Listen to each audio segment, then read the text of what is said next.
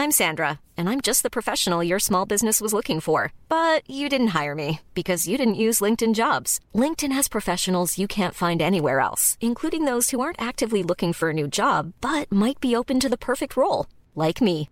In a given month, over 70% of LinkedIn users don't visit other leading job sites. So if you're not looking on LinkedIn, you'll miss out on great candidates like Sandra. Start hiring professionals like a professional. Post your free job on linkedin.com/spoken today. 以下节目包含成人内容，请在家长指引下收听。欢迎收听文化土豆，我是易康糯米，这是我们啊春节前的最后牛年的一次误读会。今天我们还是高高和张雨林，我们一起聊一本美国小说，是很多美国学校里的必读一本，叫《人鼠之间》的。它的作者是约翰·施坦贝克 （John Steinbeck），呃，他是一位加州的作者。我看一下他的生卒年月，应该六八年死的，二十世纪初呃出生的。他六二年获得了诺贝尔文学奖，但是他的作品大家对他是。褒贬不一的。据说他得奖那一年，《纽约时报》还觉得好像是诺贝尔奖选错了，美国还有更好的作者，他们不应该选到史坦贝克的头上。他最出名的作品应该是叫《愤怒的葡萄》，呃，也是被编成了电影。然后我们今天要读的《人鼠之间》是一本很短的书啊。然后这本书是高高选的。大家好，那个高高给大家就是先做一些简单的介绍。嗯，大家好，好，那我先讲讲我为什么要选这本书吧。其实，呃，是因为我最近想想学习写作嘛，就是我想看一看，呃，写尝试写一些东西，写小说。然后在选择写作的样本的时候，我有看到有推荐这个作家，因为他是入选到美国的学生课本里面的呃作家之一嘛。也就是说，他的文字其实相对于传统小说的呃这个写作手法来说是呃比较平实、比较简单、比较好模仿的。那么我就想看一看，当然我知道他之前有过《愤怒的葡萄》，这个已经非常有名了。然后我想选一本比较短的书，这样我可以快速的了解它是一种什么样的写作方式。所以我当时是自己想读了。后来一帆让我推荐的时候，我其实一开始推荐的是莫言的《丰乳肥臀》，对不对？对，丰乳肥臀，对，但后，但后来遭到了雨林的 强烈反对。后来我大概翻了一下，我也觉得好像这本书 就看起来让人挺不舒服的，就是丰乳肥臀。后来我想，那不如我们就一起来看这本《人鼠之间》。第一，它篇幅比较短；第二，它读起来很轻松。那我读过以后，我也觉得这本书其实照呃照比我们之前雾都会推荐的作品来看，是一本非常朴素、非常扎实。很好理解、很易读的一本书。那么我讲，呃，也许我可以从中学到一些写作上的技巧吧。其实，其实一帆，你刚刚已经大概说了，就是斯坦贝克是一个呃出生啊、逝世的时间。斯坦贝克是出生在没有指出时间，一九零二年，我刚才忘了啊。现在翻出来了啊！对他出生在一九零二年，是出生于加州的萨利纳斯萨里萨利纳斯市。其实这个这个市啊，或者说我们呃，在美国他们习惯叫它一个县了。它离那个现在大名鼎鼎的圣何塞很近。离湾区也很近，然后在它的周围有贝克苏啊，还有什么卡米尔小镇啊，这种风景很优美的地方，它也是一个呃葡萄葡萄种植的一个产地，然后它的物产也非常丰富。他的父亲其实是一个来自德国的移民了，然后在内战之后迁移到加州，然后经营一个面粉厂。同时在县里还做会计，其实他家境生活还不错。这个斯坦贝克在二零年到二五年就读于斯坦福大学，主修英文，其实学历背景也很不错。但是他休学期间常常中断学业，就去牧场当雇工啊，或当筑路工人啊，或当填唱厂的这种化学药剂师，同时还写作。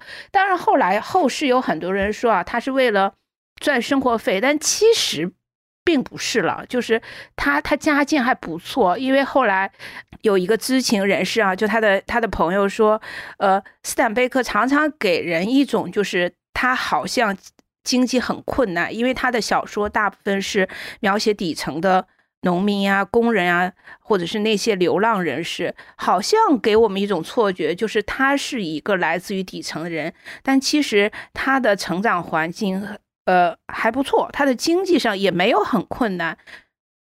我没奇怪声音，刚才对，但有个女性声音说特别奇特呀，好吓人啊，有点像串线了，是吗？是是那个我们我们审查在听我们说话，我们都没有说话，太吓人了。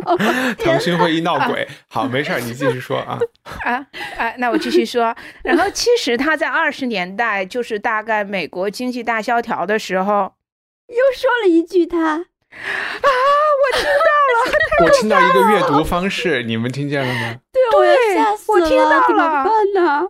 哪来的声音？不知道。对，而且我觉得打电话传统电话那种串线，这种数字的怎么可能，对吧？我也不知道，说下啊，那继继续说吧，反正我们也都没在说什么啊，我们在谈一个很左派的小说，没事啊。说吧说吧，我重新讲啊，就是呃，其实斯坦贝克的那个家庭条件还不错了，就是在其实二十年代，也就是说他在在他呃青少年青年时期。当时也是美国经济大萧条的时候，他每个月还能从他爸爸那边拿到五十美金的这种零花钱，就是这这笔钱已经很多了。后来他就从加州去了纽约，在纽约呢，他也时不时打一些短工。后来他进入了纽约的一个呃报纸，这个报纸叫纽纽约美国人报当记者，但是很快他也对记者这份工作失去，就是嗯觉得无趣了。然后，当然在此期间，他也有了他的第一次婚姻。然后在二六年之后，他又回到加州，又做各种什么猎场的看守啊。但是后来又因为失职被解雇。在这段期间，他出版了他的第一篇长篇小说，叫《金杯》。嗯，然后后来陆续的，他就开始了他的。写作过程，他的一生创造了十六本小说，然后还有包括中篇、两篇短篇小说、十一本非小说类的书籍、两个剧本和大量的这个信件啊。其实我们大部分人知道的他的小说就是《人鼠之间》、《愤怒的葡萄》、《珍珠》，还有《伊甸园东》。那这四本小说也都曾经被好莱坞搬上过荧幕。那我我我回过头讲啊，其实就像一帆刚刚说的，在他六二年拿到诺贝尔奖的时候，曾经《纽约时报》好像有过一篇文章，呃，有写过这个是五十年后诺贝尔文学奖的一个幽灵，就是其实在当时在那一年的诺贝尔文学奖上，评委对于文学奖的得主问题有非常大的分歧，那他们有一些人就普遍公认的，呃，两位作家因为过世，所以没有办法拿这个奖，最后。把这个奖颁给了斯坦贝克，对，所以这就是大概的那一那小段历史了。嗯，好呀，好，我的介绍结束了。嗯。然后关于史坦贝克，我还想就是补充几个，一个是我们看的人鼠之间，其实是他创作生涯中的一个非常高产的，我看是多少年？呃，我看维基百科，他写的这个 Tortilla Flat 是一个呃主角都是墨西哥人的，是三五年开始的，然后人鼠之间是三七年，红小红马三三年，所以就是三三三五三七，然后一直再到三九年，他写了愤怒的葡萄，就是这。呃，数学太差了啊！这个不到十年间是他的一个创作非常高峰的时间。然后另外一个我觉得值得值得大家了解的事情就是，呃，斯坦贝克是一个很呃，他还是开创了一些事情。就比如说他的小说中最开始出现啊亚洲人，出现墨西哥人，这些是在就是美国主流小说在他那个三十年代还是一个比较比较先锋的事情。另外一个事儿就是他自己的兴趣其实蛮广泛的，除了写小说之外，他好像还他有一个很好的朋友是海洋学家，然后他自己也对海洋生物学非常感兴趣。之后也有别的创作是跟这些东西有关的，嗯，然后接下来就是最后一个事情，就是他的小说因为讲底层的人嘛，所以就难免会被他是不是共产主义者呀，或者是被这种。文学上的左右，这种派别派系之争，呃，难免陷进去。呃，我觉得我们在聊人鼠之间的时候，其实可以把用这个问题交给张雨玲。呃，你觉得这个人鼠之间，简单的说，他讲了一个什么故事？然后你会觉得他是你心目中的一个，就是说这种左派文学嘛，体现底层人生活疾苦的一个，你呃，他可以这么来解读吗？呃，其实这个故事呢，呃，就基本他创造了一个一对男性紧密的朋友的这么一个几乎是母型，因为后来很多的电影啊、文学创作中都一再重复这种母型。那么这对男性的友人之间呢，有一个是身强力壮、异常强壮和高大，但是他是比较有点先天的迟钝和痴呆的，嗯，就智力上是，嗯，其实是不完整的。然后另外一个呢，可能是一个正较为正常的哈，没有那么强壮，但他是一个比较多虑的、比较世故的嗯，就是。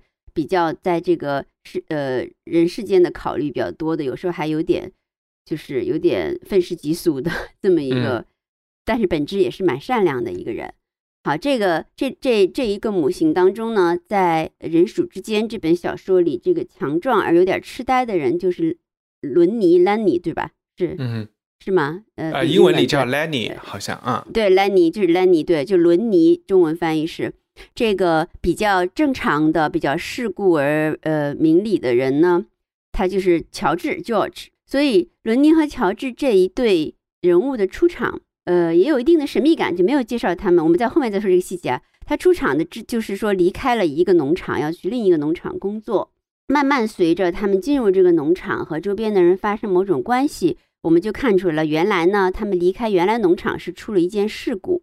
由于这个伦尼的强壮和痴呆两个条件加起来，他呢比较像小孩一样，他喜欢触摸一些东西，摸了一个女孩的红裙子，然后这个女孩慌张惊叫，就让他也慌张，他 panic 之下就越抓越紧，因为他太强壮，这个女孩也挣脱不了，很很不容易挣脱之后呢，就被报了警。这个事件啊，所以这么一个这么一个事件，促使他们要离开原来农场，走向下一个农场去打工。然后在这个农场呢，先先后后出现了很多人物。这些人物的出现呢，其实是由于要揭示社会和揭示心理的一些需要。最主要的人物呢，先说那个唯一的女性。这个唯一的女性呢，她有名字吗？还是就是那谁的夫人？她没有名字吧？我说，我说，我怎么好像对对对，没有没有记得她有一个。她就是少东家的媳妇啊。对对对对对，她就是那个呃，她就是这个农场主的儿子的新进门的一个呃夫人，嗯。然后呢，我们就顺便说，他有这个农场主，他有一个儿子。其实农场主本身倒并没那么重要，没怎么太出现。嗯嗯，农场主有一个儿子叫柯利。嗯，这个柯利呢，他是一个性格非常促狭、善妒，就非常善于妒忌。他老吹他自己是拳击能手，这个 打打败了这个，打败了那个。但其实可能看起来是一个性无能的人。嗯，他有点那种 拿破仑或者希特勒的这种 矮子的这种综合症。对对对，瘦小，对，然后可能是就是性方面可能也比较无能，然后所以他就是就有趣的，非常有趣，非常舞台化的一个设置，就是柯利和他老婆不断的穿出又穿穿入，就是因为他们不断在互相寻找。柯利冲出来总是说：“我老婆呢？你们看见她了吗？”然后他老婆冲出来，总是说：“颗粒呢？你们看见他了吗？”这是一个很舞台化的设置，我们到时候再说。那这两个人物之后呢，还有一个非常重要的人物，就是这个呃，这个驴就可以叫做驴队嘛，他们是一个运输的队伍，嗯他们这个运输的队伍呢，有一个头，呃，有一个头叫史林姆，等于说是呃指挥这个运输队伍的一个领袖型的人物。他在这个文章里几乎像一个近似于神和智者。的那样的一个一个角色，嗯，就是那种嗯模范工人的模范农农民的这种感觉哈。他也不光是模范农，他还是人性当中非常有理解力和对吧？和和深度的人，对，所以所以他基本上是这个整个农场唯一几乎从头到尾用善意和理解的态度对待这一对新人的，嗯。这几个人物当中，就肯定发生了一些一些遭遇啊，一些对话啊，一些冲突。那么，那么当然，故事就开始 开始重演了。因为伦尼他毕竟是一个无法自控的。首先，他有一个无法自控的特点，就是他非常像孩子。如果大家有过孩子，其实可能你们都没有这个感受，但我一读这本书，我就特感触特别深。因为我的儿子他小时候就是爱摸毛乎乎的东西，嗯哼，他到很大，一直到呃大概六岁以后，就跟我睡觉的时候都需要摸我的头发才能够入睡，一边摸我的头发一边吃手指头才能够入睡。当然，这在孩子来看不是怪癖，因为很多孩子都有多多少少什么拿毛巾啊，对吧？摸个什么东西，怎么怎么样才能够怎么样？但是那我儿子现在九岁，他完全没有这个，对吧？他完全就没有这些东西了。所以这个在孩子的成长过程当中，不算是说多么奇怪或扭曲的一个习惯。但伦尼已经明显是成年人了啊，他还是他有一种习惯，就是他特别喜欢摸那种毛茸茸的、有一点生命感的东西，毛茸茸的小肉体。所以，但是呢，因为他力气太大，他摸的又很粗鲁，所以他经常会非常轻易的就把毛茸茸的小动物给弄死了。嗯哼，那这个书的名字就跟这个习惯有关。先不说这一点，那么他是喜欢触摸的。当然，他因为他是一个男性，他肯定对异性有着天然的一种，对吧？天然的一种趋近的，或者是受到吸引的强烈的感受。史蒂姆是善意对待他们的，然后呢，这个颗粒是。颗粒是对所有外人，所对所有可能就是比他强壮的到来都是怀有敌意的。嗯呃呃，因为他心胸又很促狭，他又很想显，主要他很想显示自己的价值感和存在感，所以他都是以敌意对待他们的。然后呢，他的夫人是这样，她是一个充满幻想的，长得稍微好看一点的地方小姑娘，就小镇女青年，可能也不能说是天仙吧，但是她在那个镇上属于有吸引力的一个小姑娘。她一直想当演员，她一直是个很多幻想、对人生有幻想的这么一个女孩。有多次因为想当演员被人骗，所以她嫁给了柯利。然后柯利这个状态，对吧？肯定不是不能满足她的幻想的。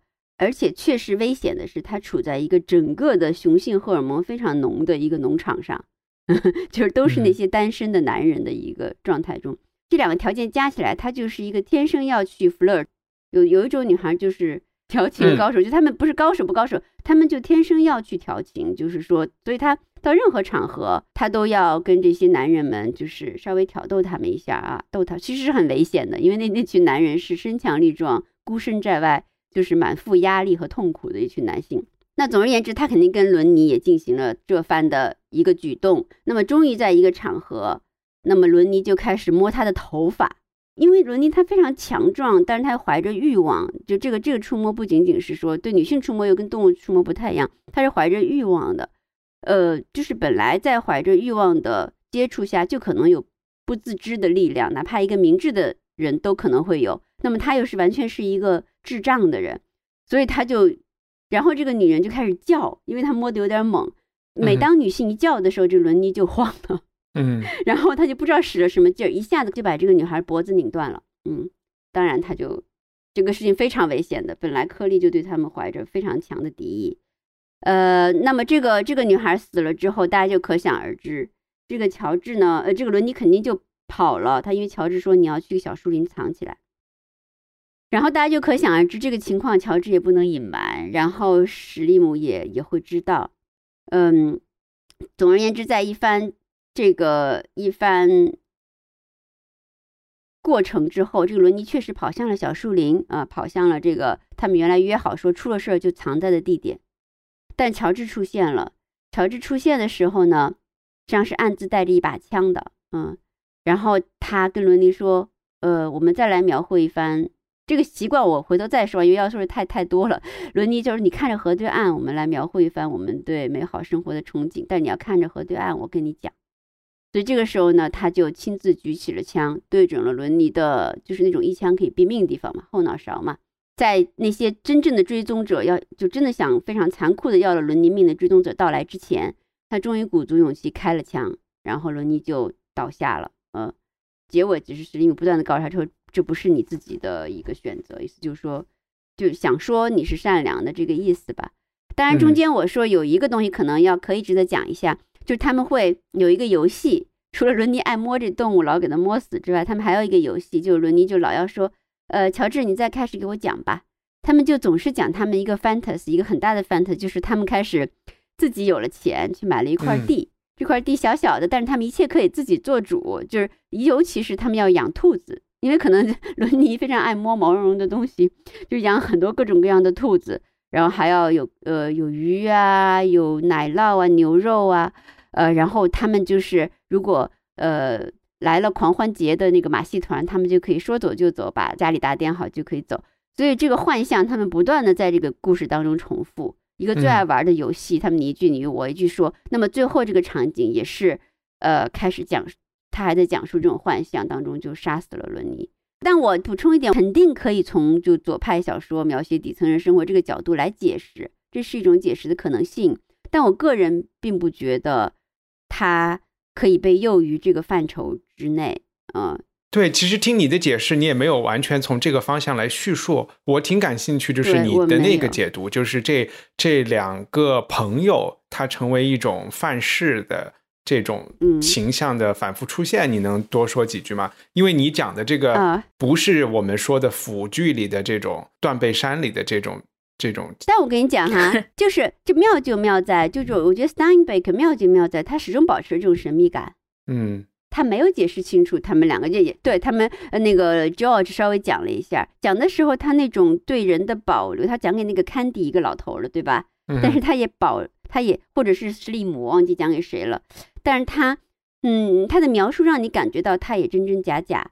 George 讲他认识他姑妈，对吧？然后这个孩子有点可怜，然后他怎么欺负他都不还手，有一次让他跳河他就跳了，他就很感动，再也不欺负他，哪都带着他。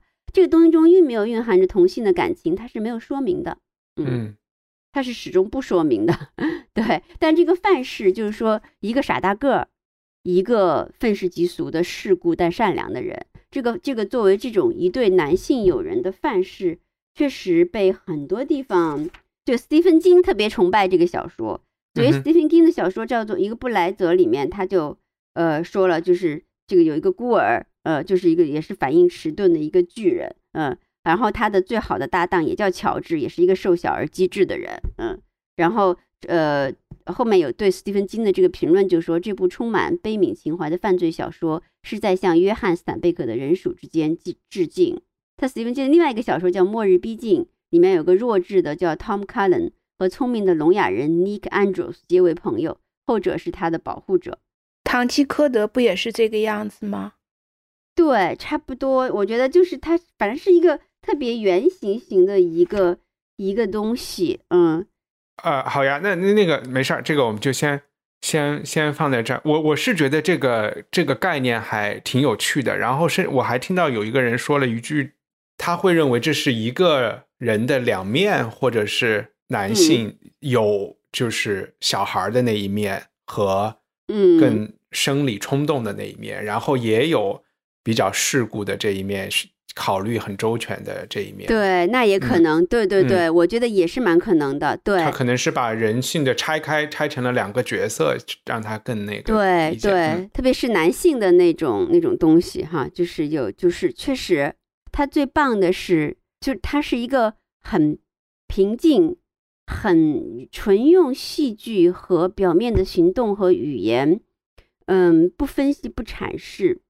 不知识化的方式，嗯，写出了就是一定就是小说，我觉得最美妙的地方就是他相信善，但他写出的东西是绝对善不是善，恶不是恶，嗯，是是你不能够，就是说黑是黑，白是白的东西。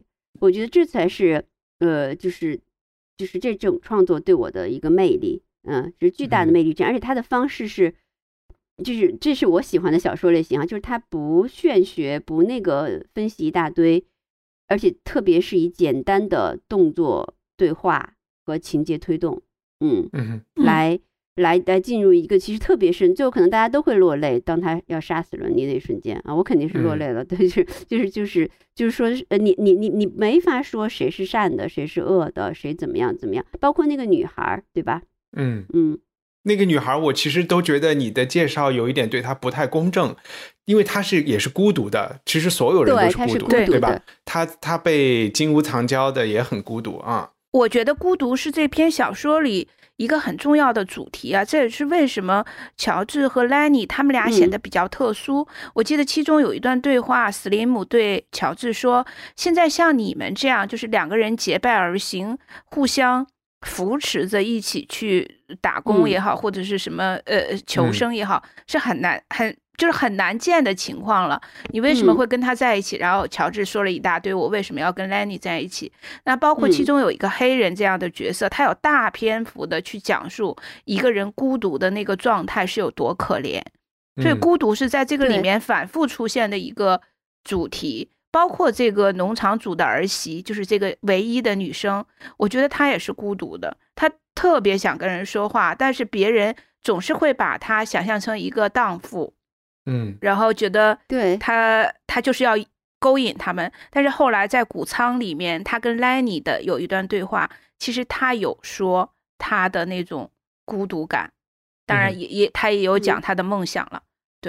对我我不知道这种孤独是不是作者有意的在在讲一种美国的，就是人在美国的那一种状态，因为就是可能我们觉得美国是一个比较强调个人主义的一个事情，就完全我就对比，就是属于我们这边讲的农民工，对吧？在在中国的无依无靠的，但是好像感觉在中国大家的就是。老乡啊，或者是朋友之间的这种帮衬，或者是就是没有那么独立，可能也是因为对，因为你在这个里面，你能看出少东家和其他人的交流其实是相对平等的，就是也可能是因为他们有一些法律制度的这个保护下，大家没有觉得这些人，他们没有觉得他比你低一级的，就是比他们的农场主好像和这些务工的农民工就是。打零工的人，他们自己也觉得我可以在这打一天工，我就换一个地方。他们自己心里是有一种好像做了很多我很独立的心理建设的，有一种这种感觉。我不，哎，一帆，你说到这个，其实我当时有想啊，就是其中有一小段讲到 Lenny 不是把科里就是那个少东家的拳头给给打碎了嘛，然后嗯，对对，捏碎了，然后史林姆就跟少东家说，如果这件事情传出去。你就是会很丢人，很没有面子的。嗯，然后少东家也把这件事把这件事情就就藏起来了，就不再提了。我当时就在想，如果这件事情发生在中国，可能这个少东家会把这个 Lenny 搞得很惨。然后我就想，为什么这件事情在美国会发生呢？最后我得出的结论是，也许他们是枪支自由的国度，就每个人都有枪。所以，我我克里还蛮怕被打死的吧？可能。但是我有一个想法，就是也有可能，就是说，就是你看那个他那东家不是出来说了两句话吗？最开始东家对这俩新对东家只出来一下下，意思就是说他们这个农场打工圈儿也是一个非常 小的圈儿，嗯，就是大概大家就是谁几斤几两，谁有什么糗事儿，什么都不是什么秘密啊，就是就是大家都可能会很快知道。那么这个少东家，你看他本来就有很多糗事儿，可能他爸都不见得知道的。情况，但是被这些工人所熟知，所以呢，就这个有一个恶的，稍微有一点点恶的平衡，嗯，就是这个东西，它也可以，它也要掂量有些事儿，嗯嗯，其实他们的话语，因为这个这个书是很薄的，嗯，就有可能都不止什么关于就是性无能啊什么这些方面都还不算什么。我觉得这个少东家看起来是一个比较小人心态的人，就是他很多把柄，可能工人实际上是知道的。这些把柄可能连东家都是不能知，就是知道以后会有问题的，所以他也，对吧？所以史利姆可以威胁他嘛？你要是说这个是被那谁轮你打的话，我们就把你的底儿全都给揭了。是，而且史利姆确实也是有一些个人的魅力可以。对对对，我觉得史利姆是个。哦，对对对，我再加一句，就是中国人说那个老普是老普胜少主啊，有点这个感觉，我觉得，嗯。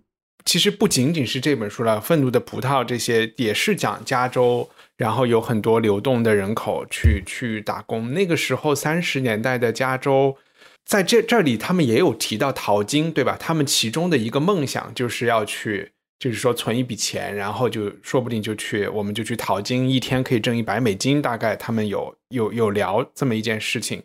然后这个和我们今天想到的就是。高高介绍的离圣何塞多近啊，然后我们脑子里想象的这种家就是硅谷啊，就差好远啊。今天那个地方是全世界最贵的地方，然后我觉得我们这三个人里面只有，我觉得高高你是你是间接的参加了一下二十世二十世纪末还是二十一世纪的去美国淘另外一种金的人，你在硅谷还住过。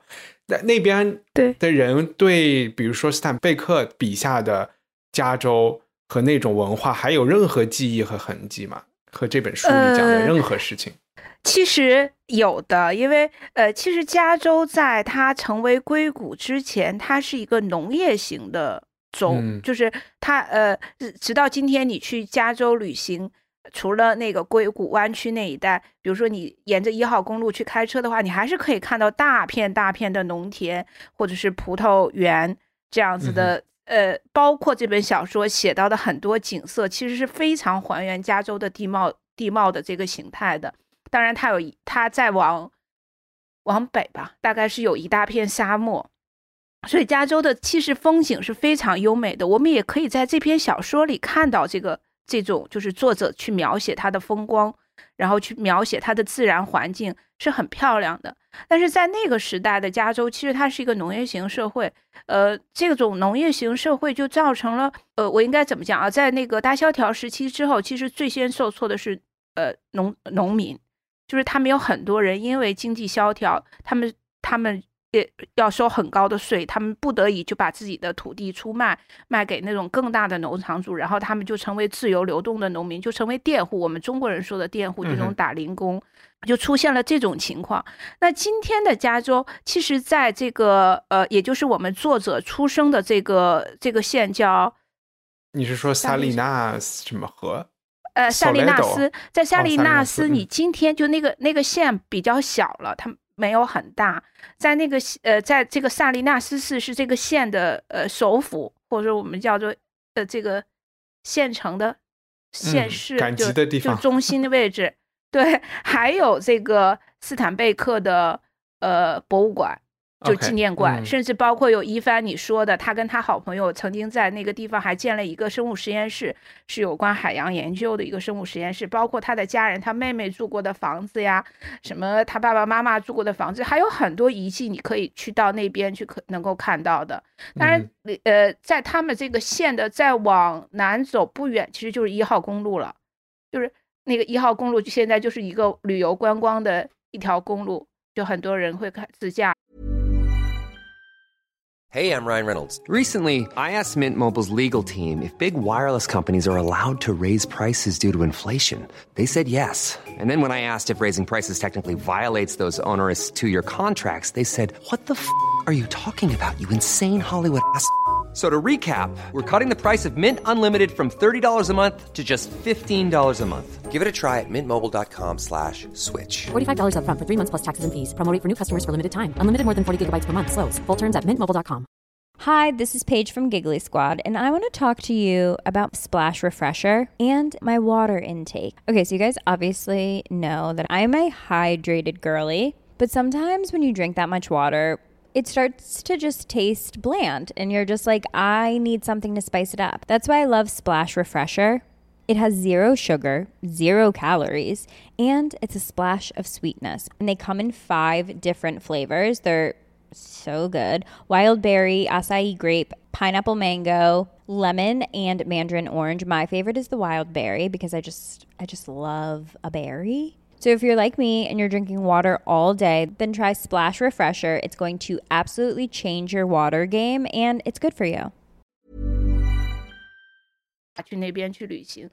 之前我不是稍微提到，就是一种左派的一种解读，我我来稍微描绘一下这这书里和这方面有关的内容啊。我们中文讲的农民工是指农民进城来做工，对吧？打工。对对，但是这种在 农村里就是帮人收获这种，就是只是在收成季的去庄稼里干活的人，我们叫什么呢？叫麦客啊，麦子的麦是吗？客人的客。对，OK。对，然后就是说这些麦客他们。呃，一坐下来聊天之前，呃，雨林有提到，他们都有一个梦想的。其实这些梦想虽然在莱尼和乔治里边有兔子，但是其实大家的梦想都差不多，因为他们有那个老者有说，哎，这种话我听多了，你们都想存一点钱买一小块地，然后呢养点鸡，养点牛，对吧？然后呃种点蔬菜，然后就过那种田园世外世外桃源的生活。其实，在读这一段的时候，我挺那个我就想啊，其实从灭霸到他们再到陶渊明，其实全世界人可能 在二十世纪之前，就包括今天，我觉得大家好多人都觉得那个是非常理想的一种生活方式，能够在嗯百分之五十八十的自给自足。然后他们同时也说，没有任何人能实现这个梦想，就是因为他们在这儿工作了以后，每个月发工资的时候，好像这些人就都会去。呃，县城里面把这个钱给造了，对吧？然后去在妓女身上，然后在酒馆里，然后在赌桌上，这个钱就造了。造完了以后，大家心都是想，哎，我还年轻，我就再再工作一个月呗。然后就周而复始。这个书里就有一个出了一个工伤，断了一个胳膊的那个人，他就其实他就说，大多数人最后就会。到他那个地步，然后在这里，你就好像你觉得作者在说一个系统性的问题，大家都是靠着这个梦想在坚持，他们就是能够活下去，但是他们就只是把自己的身体耗尽了以后，就就不行了。嗯，我就觉得可能这个是我能读到的作者从这种左派的方向来走，但我我自己倒也没有觉得他有特别明显的这个倾向了，他给我的感觉更多的还是就是在描述。在描述这个状况，嗯，但我不知道今天在硅谷写代码的人会也也不是大家也叫自己码农吗？然后我就在想，其实这些话里面都有好多。我以前以为大家说大厂啊，说码农啊，是因为在中文世界里的一种就是共产主义有关的一种调侃。在读这本书的时候，我又觉得啊，这些摘水果的农民今天就变成了码农，好逗，嗯。对啊，就对对，我觉得其实这样，码农和大厂根本不是共产，根本不是那种，我觉得就是还是一个一个反讽的概念吧，啊，一个被剥削的概念。说实话，就是这个意思。对，嗯嗯，绝对是一开始就是从来都没有试过是一个呃乌托邦型的好概念，是一个负面的概念。我一帆，我想回答那个问题，我我没有觉得作者是有意的去。有左派的那种思想，要去抨击什么？嗯嗯，我更觉得它是一种，因为因为美国曾经经历过，就是呃大批移民来到美国这片土地，然后他们好像通过自己的努力就能够实现自己的梦想，然后拥有自己的财富，呃呃实现自己的美国梦。但是这是之前，这是三十年代的那个经济大萧条之前发之前的事情。只要你努力，你就有收获。但是，呃，经济大萧条来临之后，他们突然发现自己所拥有的一切都被剥夺了，而且无论你付出怎样的努力，似乎那个梦想都是不可实现的。所以，这种这种落差，这种巨大的落差，让作者在目睹了这一切的发生之后，他写了这这篇小说，或写了一系列的作品。我觉得他并不是说他一定要刻意的抨击这个制度。有多么恶劣？他要表达的是说，最底层的人，他他面对命运的那种身不由己，就是你再努力，你也没有办法获得你真正想要的，或者是所谓我们今天说的阶级跃升。那最后，你的梦想就会沦落成为呃得过且过，我今天快活了，今天就好了，就这样的一种状态。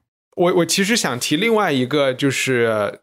可能今天没有那么多没没有那么多左派文艺批评在美国，所以大家另外一种观点就会觉得，其实施坦贝克是一个很先行的，嗯，自然主义吧？哎，不是不是，我不是说那种现实主义的自然主义，是呃，就是跟环保有关注大自然，对对对，关注大自然的，因为因为其实愤怒的葡萄经常在就是在这种环保主义的著作里是。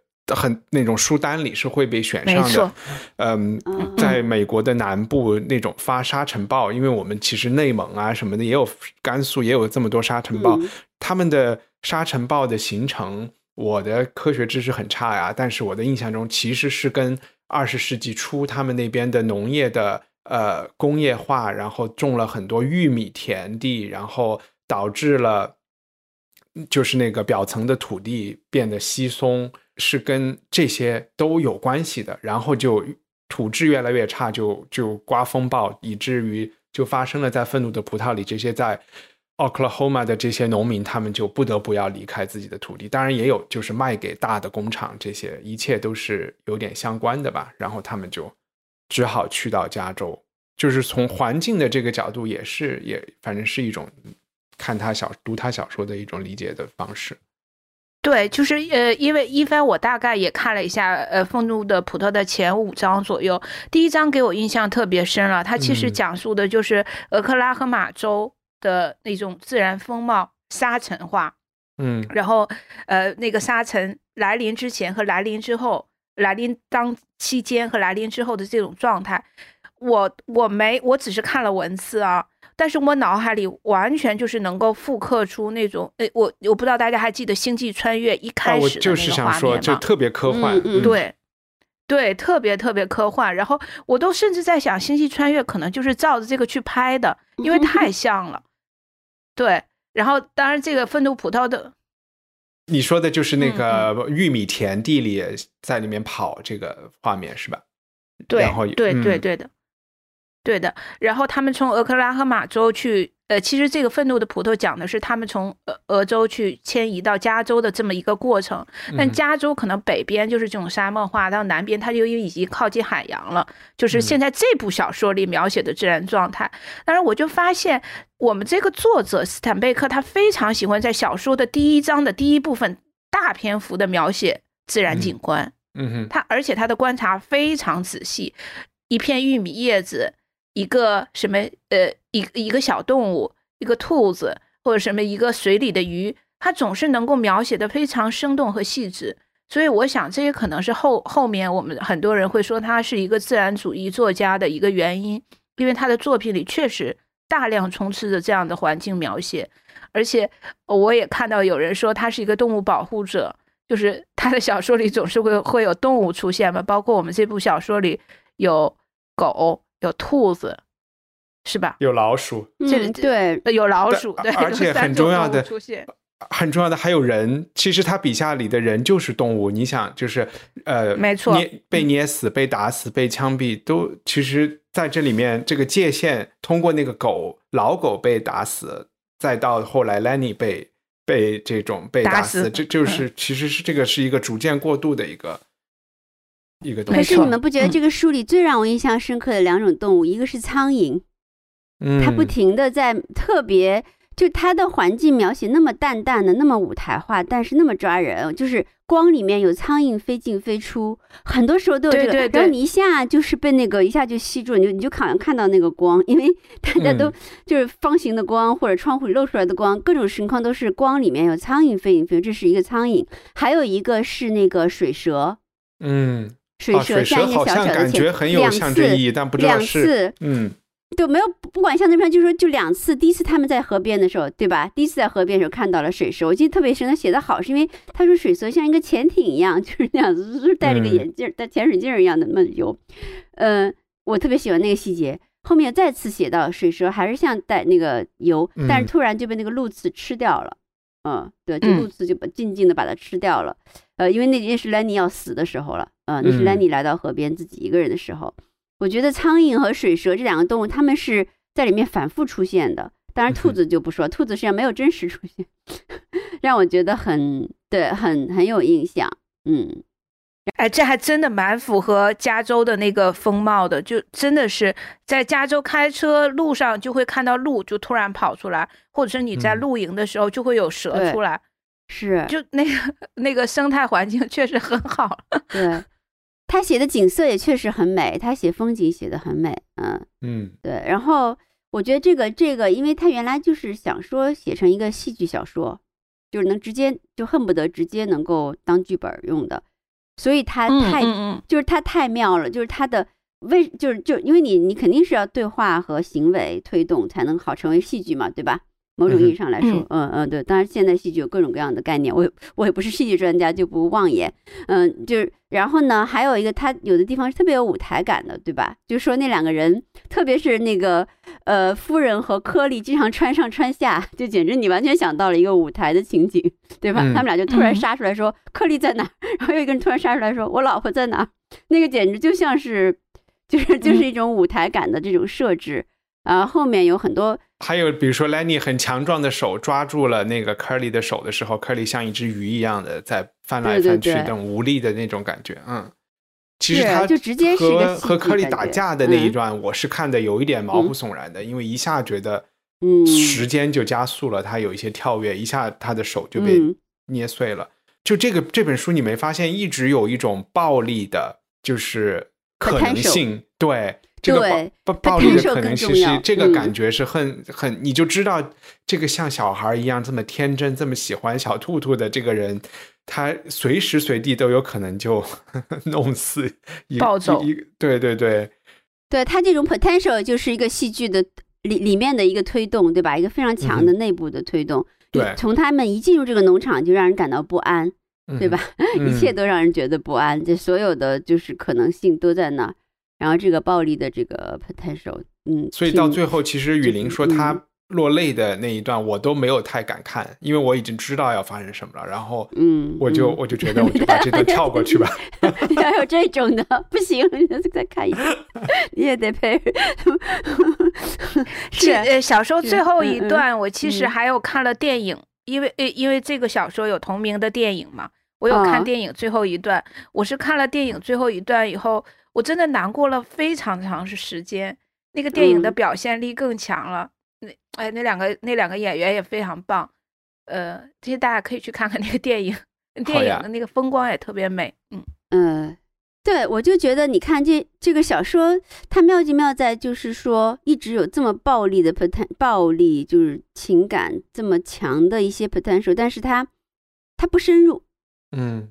对，我我不是说他写的不深，我不是说他写的不深啊，不是这个意思，就是他他停在动作和对话和这个没错，呃，行为描述这这个这个面，这个这个需要非常强的控制力，而且需要非常妙的表达力，而且但他的文字都浅浅淡淡、清清楚楚的，对吧？他没有说嗯，来像尤利西斯一样，引八个典故，然后 七个梗或者怎么样的，嗯，完全没有。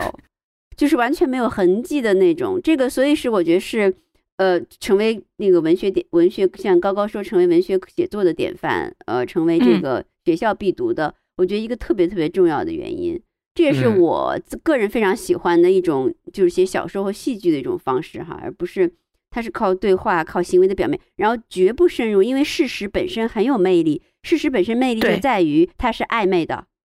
他不是黑或白，他不是告诉你一个逻辑哈，说这是对的，那是错的，你明儿回去就就做 A，不要选 B。嗯，就他保留了那种，他几乎像绘画一样保留了事实的那个魅力，对吧？没错，没错，没错。画一个女的画的好，你你鬼知道有人看着女的说她很丑，有人看着女的觉得她很性感，但是就不说。嗯嗯，就这个控制力实在是就是就是很这这点确实很典范，我觉得很呃也是他最后感人的力量。嗯。我今天还看了一个纪录片，我也觉得就是他本来整个片子控制的很好，坏就坏在我个人觉得，虽然我不是一个什么电影专家，就是在那个生离死别的情景下哈，他纪录片嘛，他突然加进了很浪漫、很感人的钢琴曲，一下我对一下我就尬了，我说我说这里默默的就是人声和这环境声多好啊，就就是加入了那种很煽的那种钢琴曲，你知道吗？我一下子就觉得，哎呀，这个要是没有这个钢琴曲就好了。对，嗯，就是这种感觉吧，嗯。而且高高你在讲，当时不是说有一种写作的参当写作的一个范本来看嘛？然后就是我读这篇小说的时候，有一个感觉。后来我在翻《愤怒的葡萄》的，就是描写自然的那一段，我在群里有跟你们说，一个很强的感觉，就是特别像圣经。然后我就又回去看了，嗯，呃，斯坦贝克其实是非常喜欢他喜欢读圣经的。然后他的嗯，所以如果你有兴趣的话，就是要看去找这个，在中文好像叫钦定圣经，其实在英国叫 King James Bible，就是这边有一个詹姆斯一世，他当时就指定人钦定了一版英文的翻译，然后这个翻译的文字是非常好的，反正在这边是属于大家会把它当成文学作品看。然后他对事情的描述，就是雨林说的这种，嗯，不是从字数上的深入，然后他就是有一点说发生了什么，然后就发生了什么，然后就发生了什么。但是他选择告诉你的那些信息和那一点点东西，就是挺有效的一个。哎，对，那个愤怒的葡萄那个词儿，就是那个英文原词什么？rise 是吧？是 W R great 对对对对对。Rose 它就是旧约的用词，它不是一个普通的英文，就不是说咱们说日常英文都用 rose，它就是就上帝的愤怒，这是。对对对，不是人类的愤怒，这是旧约里经常用上帝愤怒，哇，这个城不要了。烧了他，对 对对，那种 就是那样，对，所以他是一个 对斯坦斯坦贝克，他在那个诺贝尔的这个授奖词当中，呃，他发表一个演讲，我就不全篇读了，他真的是他这发言就像是圣经发言一样，就是当个就是在人类的角度上的这个说了好多跟宗教相关。他说，呃，许多一度被归为上帝的权利已经被我们篡夺了，我们胆战心惊，毫无把握，就要掌控世间的生死。关乎所有的生灵，危险、荣光、选择，都最终都取决于人类。人类是否可真完美，考验就在眼前。我们既然掌握了上帝般的权利，就要在自身寻找从前向神明所祈祷的责任和智慧。人既成了我们最大的威胁，也成了我们唯一的希望。然后他就引引用使呃使徒圣约翰的话说：“终极有道，道与人同在，道就是人。”嗯，所以你看看，他真的是一个。biblical 的作家，感觉是，嗯，而且感觉他在通过这段话给，嗯，给他的读者提供一个哲学上的一个指引，就是，就可能可以帮助大家去理解他的作品的，有点这种这种感觉。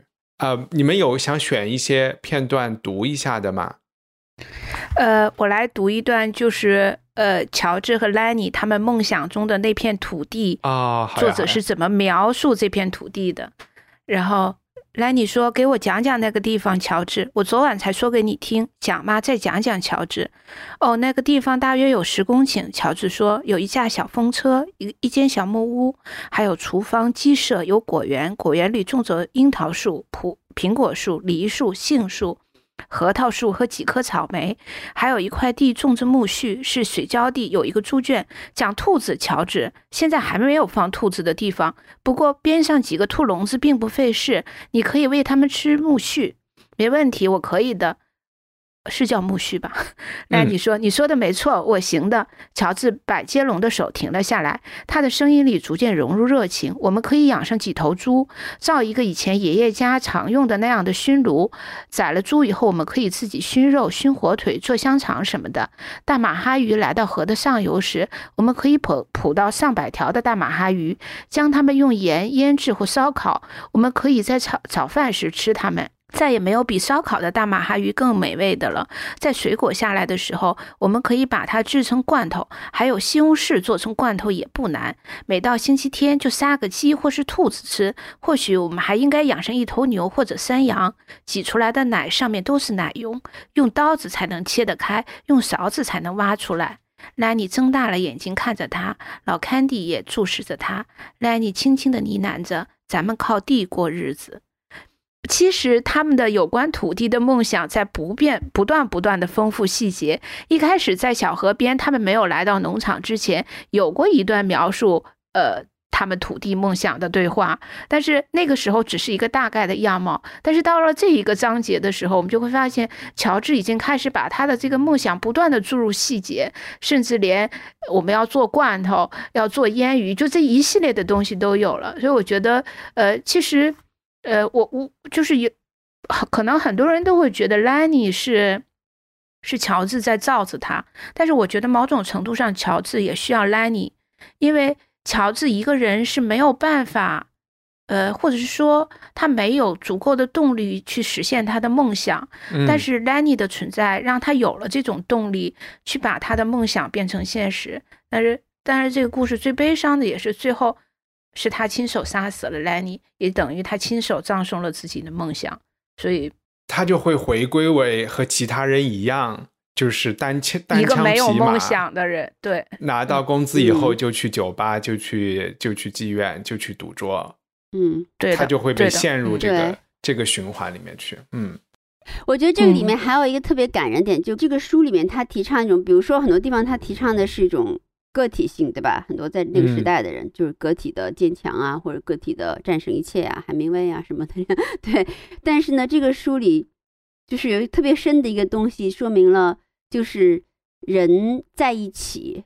嗯 是一个是一个多么致命的东西啊！作为人的这种动物，就就确纯粹是高高说刚才那个引起我现在想起这个，因为斯坦贝克说了一段话，我这里还摘抄了一下，就说，呃，这是他斯坦贝克自己说的啊，在他的日记里写的。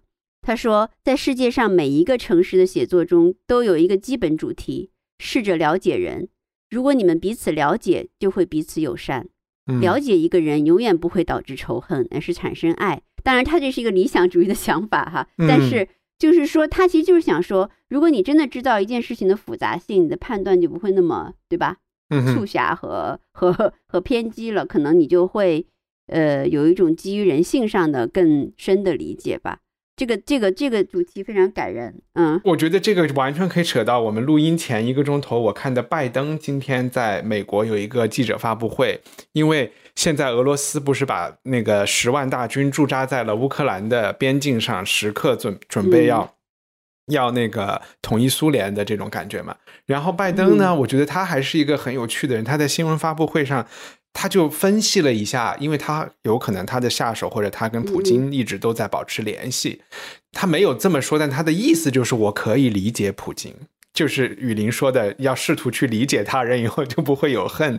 他就是他就说，呃，他可以理解普京觉得帝国没有了，苏联解体了，然后西方和他又这么敌对，国内经济也不好，就好像他在。谈一个人质谈判一样，他的意思就是你现在就拿着这么多兵，然后你就拿着枪，现在劫持了一个国家，你就要准备过去了。然后别人的就问他接下来会发生什么，然后拜登就说：“我感觉他一定认为自己现在必须要做点什么事情，就是骑虎难下的这种感觉。反正拜登最后说的那个意思就是，我感觉他肯定会要做点什么事情，肯定他的部队会。”跨过这个边界的啊，只是说跨境多少而已。这个其实是我在这种反正国际新闻里少有的能看到一个美国总统可以去设身处地的去，哪怕是他心里中想象的普京的那个那个处境吧，就是他还是有点理解他走到这一步，然后现在全世界都看着他，他现在如果撤兵，好像会是一个特别特别没有面子的事情。我我我觉得这像一个人质谈判的话术，就就你对不觉得很像吗？我理解你对，但是但是嗯后面很重要。对，那个是外交，如果真的是人质谈判，我觉得他就不应该捅破这一点，他就应该说，其实我们都有退路，对吧？他其实现在是，我觉得他的那个还是很直，很点破了普京现在的骑虎难下的这个状态。Anyway，就是刚才是为什么？我们好像讲歪了。对，刚刚才是因为雨林说那个雨林，你是说斯坦贝格说我们要尝试理解，然后理解好就就不会有什么仇恨之类的。当然，斯坦贝克，我觉得他是个理想化的，我没有说他说的就一定能做到。我的意思说，他为什么创造 Lenny 和 George 这个东西，对吧？就是是一种绝对的在一起，呃，就是是一个在一起，只能就是其实就是死有死亡分开了他们，最终对不对？你们说，其实他们是是对对对，他们他们们是嗯在一起是挺幸是一是幸福的，即便是他们有一些抱怨，但是他们真的就是一个 couple，嗯，就回到我们最对这个开始组合很说的这个，很监牢的，这个组合真的蛮监牢的，对吧？就很嗯坚固。我的意思是，嗯，其实什么大麻烦、逃亡什么都没有都没有打破他们，最后只有死亡这件事情，嗯，让他们就是说肯定是。不能在一起。而且雨林有一嗯段要读吗？好，那我就读那一帆，你就听啊，我要读他开枪的那一段。好好好，你就听吧嗯好，我听一下。嗯 但我不要读那么长，其实他其其实我给大家交代，就是前面那个乔乔治已经想好了嘛，其实他带着嗯枪，然后他就跟兰尼说，我们又来讲那个像高高高高，幸好刚刚刚才读了，就是再再来梦想一番那个情景。他说，但是你要看着河对岸啊，你看着河对岸，我跟你说啊，看得远一点。所以这个兰尼呢就很听话，就乖乖的转过身去看着河对岸。然后呢，他们就在说嘛，说养兔子啊，你负责养兔子啊，种田过日子，说了很多。然后呢，其实另外的追踪的人已经靠得越来越近了。然后兰妮说：“乔治，我还以为你在生我的气，没有，乔治说：“Lenny，我没有生你的气，我从来没有生过你的气，现在也没有。这个你一定要记得，Lenny 一定要记得，一定要记得，我没有生你的气。”喊叫声越来越近了，乔治举起枪，耳朵听着那些喊叫声。莱尼拜托他说：“我们现在就干好不好？我们现在就去买那块地。”“好啊，我们马上去买。”我不得不干，我们别无选择。接着，乔治又举起枪，稳稳抓住。然后枪口凑近莱尼后脑勺，他的手抖得很厉害，但他的表情很坚决。渐渐的，他的手终于不抖了。那一刹那，他扣下扳机，山间立刻回荡起一阵枪声。莱尼浑身震了一下，然后慢慢往前倒，倒在沙地上。他完全没有颤抖。乔治浑身发抖，低头看看枪，然后把枪远远丢开，掉在河边那堆灰烬旁边。矮树丛那边好像有很多人大叫起来，还有奔跑的脚步声。有人大喊：“乔治，你在哪里？”乔治，那是史林姆的声音。乔治呆若木鸡地坐在水潭边，愣愣地看着自己的右手，那只手刚刚丢掉了一把枪。接着，一伙人冲到那片空地上，带头的是科里。他看到兰妮躺在地上，好啊，干掉他了。他跑到兰妮旁边，低头看了一眼，然后回头看看乔治。正中后脑勺，他小声说了一句。史林姆直接走到乔治面前，坐到他旁边，靠得很近。你是不得已的，史林姆说。人生有时候别无选择。这时候，卡尔森走到乔治面前。你是怎么杀了他的？他问。就这样，乔治有气无力地说。我的枪是他偷的吗？嗯，他拿走的。所以是你抢了他的枪，然后杀了他。嗯，就这样。乔治的声音已经小到快听不见了，他一直盯着右手，拿枪的右手。史林姆扯了一下乔治的手肘，走吧，乔治，我们去喝一杯。乔治乖乖让史林姆拉他站起来。也好，喝一杯。史蒂姆说：“乔治，你是不得已的，你一定要明白，你是不得已的。走吧，我们走吧。”他拉着乔治走上那条小径，走向那条公路。科利和卡尔森看着他们越走越远。然后卡尔森问：“那两个家伙神秘兮兮的，是怎么回事？”这就是小说的结尾。嗯，我觉得太妙了，没有一点点废话，也没有一点点煽情、过度的煽情或者是发挥，全部是一群男性的行为、对话和这个，对吧？嗯嗯。然后我我太佩服这段 描写，因为就是说，因为。对对吧？嗯嗯，太厉害了，这个太厉害了。因为那个雨林，我其实特别，我为什么说我看这本书，我能学到很多有关写作的东西？就是通常，比如说我之前写作的时候，或者是尤其是写小说这种虚构类的东西的时候，我会特别习惯的把人的心理动机就是表现出来。他怎么想的？嗯，他那个时候有多么复杂的心理斗争？他可能 他手上做的什么？他心里想的什么？但是我看了这本小说以后，我觉得完全不需要。就是一个好的写作者，他是完全可以通过动作和对白来表达他内心的那种复杂性。嗯嗯，这就是刚才雨林在读这一段的时候。我们能够很非常清晰的能够感受到乔治当时他的那个剧烈的心理斗争和他想想说的那些东西，我觉得觉得特别棒。嗯，对，就是说一个这是一个类型吧，可能就比如说就是那种意识流小说又不一样哈，但是这个还是这个还是我蛮佩服的一个类型。嗯，就是嗯，就还是我说的那句话，因为它保留了事实本身的和行为本身的魅力，就是它。它的指向是千万个的，对，就是你，你如果用落实到文字上的想法，一落实出来 就死了。嗯，对，嗯，有有有可能你不那个人的想法是很复杂、很纠结的。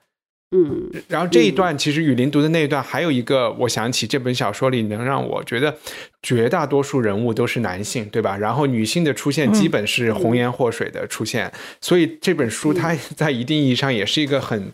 很男性化的一个作品，然后里边有各种各样的关系，然后到后来在开枪之后，他们决定去喝一杯。这个我当时我有看到这句话，我也是觉得，嗯，我会觉得这个会有用。大家确实喝一杯以后，会一下就 又回到了那种部落的那种关系里面去，然后甚至还有人表示不理解他们俩为什么不开心啊。就是那在结束之前，大家有什么最后要说的吗？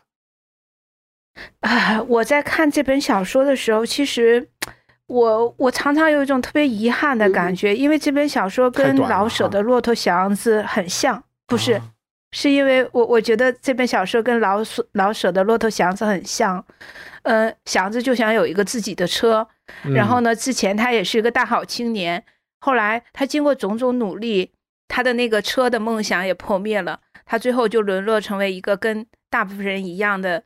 那种没有梦想，呃，浑浑噩噩的一个人，所以我我遗憾的就是，我常常觉得老舍真的太可惜了，他是完全有可能拿到诺贝尔奖的，因为我真的觉得老舍写的东西不比斯坦贝克差。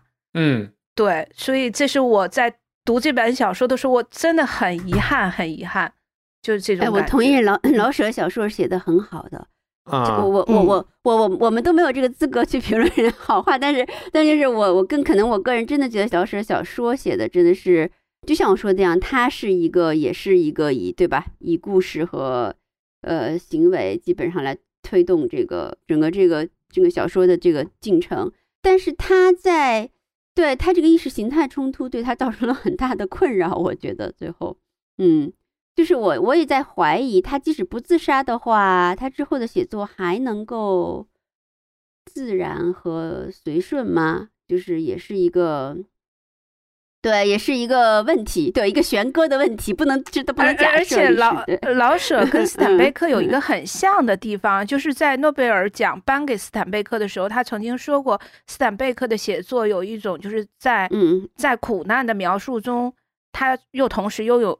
具有幽默感，幽默感这是非常重要。老舍，老舍就是这样的一个作家，温暖有人性，有幽默感。对这个，对是你说的特别对。就可惜他，我就是怀疑他在这个意识形态冲击下，他的这个就是写，就是即使他活下去，我我不知道他写作能不能够对能够像那么天然和要看哈，这个不能假设，历史不能假设。但我会感觉就是说，老舍的写作会更容。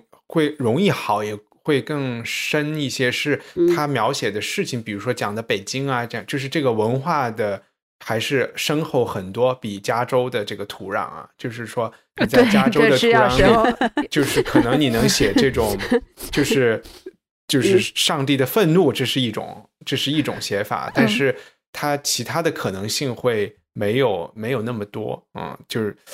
对呀，你你你看，在这本小说里面，作者除了写人物以外，他就写自然、写环境。他可能在老舍的小说里，他除了写人物，他还写的东西。太多了，太多。对他写的东西太多了。嗯嗯。然后这是这也是因为一直有，就是说什么样的小说，就是美国人一直想写美国，想出美国的托尔斯泰嘛。所以我们之前我们还没有聊过呃了不起的盖茨比，对吧？就是。这是一种美，这是一种美国啊，就是有点像，嗯，然后福克纳其实和斯坦贝克写的有一点像，在对对对对，然后我们那我们之前看的那个索尔贝罗又是另外一种很知识分子的，也也又又是一种，我们我们也还没有看过罗斯罗斯的这个，嗯，就是比较中产的这个人，我们还没有还没有看过，以后再找机机会。慢慢慢慢的看，嗯，好呀。嗯，我们真的是一种联合国看法，我们 就是很幸福，很幸福，这种阅读感觉很幸福，很幸福，很幸福。嗯，感觉真的是超越了内卷儿哈，我感觉 在一我们上一次是选了一本很厚的书是吧？然后这一次选了很薄的印啊，《午夜之子》。呃，午夜之子。选了，这次我又很觉得，哎呀，这本书太薄了。那那那该你选了吧？下回你选个没有，还是该雨林吧？午夜之子该我了是吗？嗯啊，该雨林了是我啊，行。好好，让我让我来掂量一下啊。想想，然后我们在我尽量在春节前就把书都发给大家。OK，我其实对莫言老师的《丰乳肥臀》完全没有意见，我也没看过，主要是我看他那个书长得太丰满了，太厚了。咱们刚读雨林，你我觉得你不会喜欢。我看了是吧？我觉得你不会。我没我没看，但是我们刚读完《午夜之子》那个分量的书，又来一本《丰乳肥臀》的书，主要那个书本身太丰满了，我看着我都怵，很大很很厚一本，对，所以我我就想说，我们要不要换一个？嗯，当时是这个原因，主要是好。嗯那选好之后，我们再告诉大家。我先把录音停了啊。好，感谢大家，拜拜。嗯，好好好，拜希拜。望你喜欢这期节目，在我们的 show notes 里，你可以找到更多相关信息和链接。在我们的官网上，赞助人可以免费收听 Unpack 系列，每月分享一部经典非虚构作品。你可以在 Twitter 和微博上搜索“文化土豆”，关注主播最新的账号和发布。我们的官网是 culturepotato 点 com。